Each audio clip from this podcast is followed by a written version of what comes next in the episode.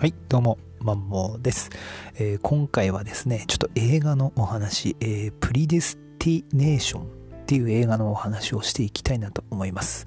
皆さん、この映画知ってますか？このプリデスティネーション。ちょっと読みづらいんですけれども、あのー、タイムトラベルものというか、タイムリープものなのかな、うんそういった SF 映画なんですけれども、いや、私、その、やっぱオカルトが好きなので SF 映画もですね結構多く見てるんですけれどもその中でも、えー、かなりおすすめの作品になりますね。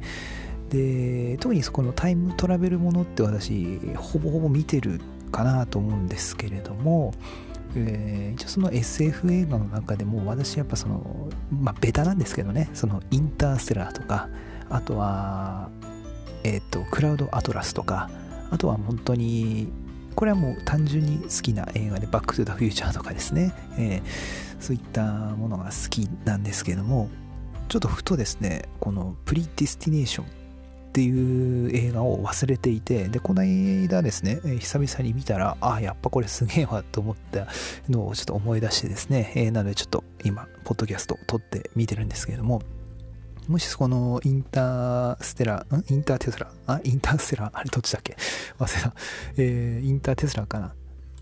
かな？まあ、いや、インターテスラで、インターテスラとか、あとクラウドアトラスとかですね。まあ、どっちかって言ったら、このクラウドアトラスに近いかな。その、まあ、タイムトラベルというか、輪廻転生というのかな。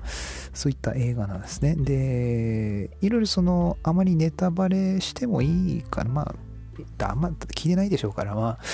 まあいいと思うんですけど、その、この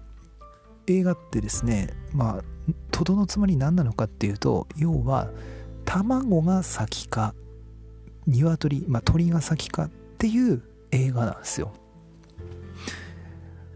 これで、はって思うかもしれないんですけれども、あの、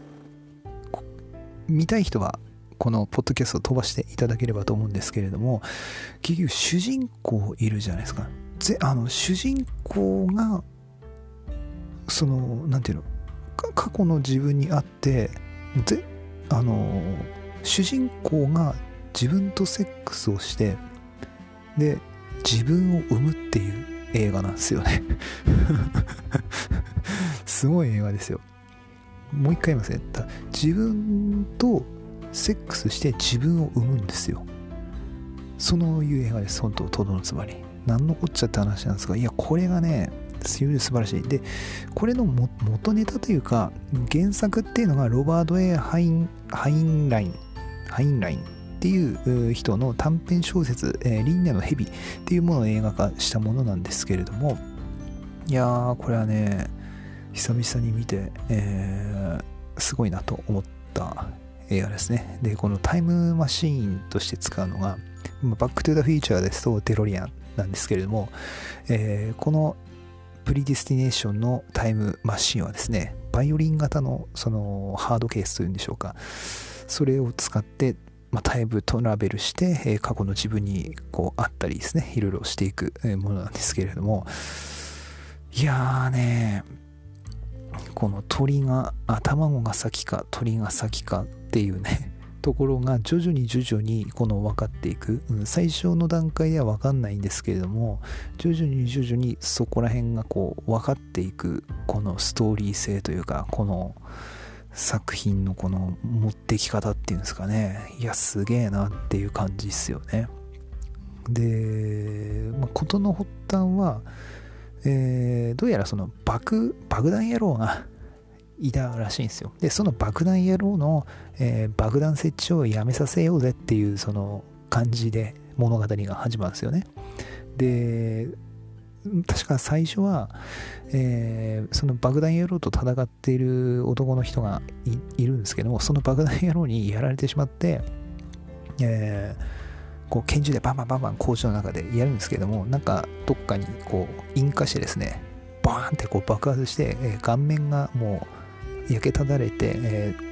ー、大手術を、まあ、焼けただれてこう倒れてですね。でその時にその誰か男の人がすってきてそのバイオリンのタイムマシンをこうその怪我した主人公に与えてタイムトラベル未来にタイムトラベルして、えー、っていったところから、まあ、物語が始まるのかな、うん、確か。いやねこれね説明するのはすごい難しいんで、ぜひ見てもらえればと思うんですけれどもね、多分私あんまこういう説明するの下手くそなんで、えー、あれなんですけど、いや、これほんとね、タイムリープものとか、あとタイムマシン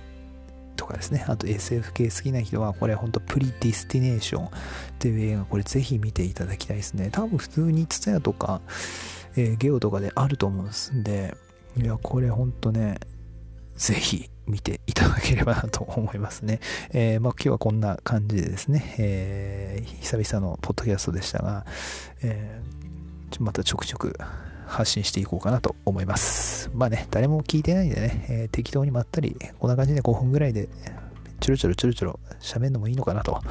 いう感じで、今回のポッドキャストは以上でございます。またのポッドキャストでお会いいたしましょう。失礼いたします。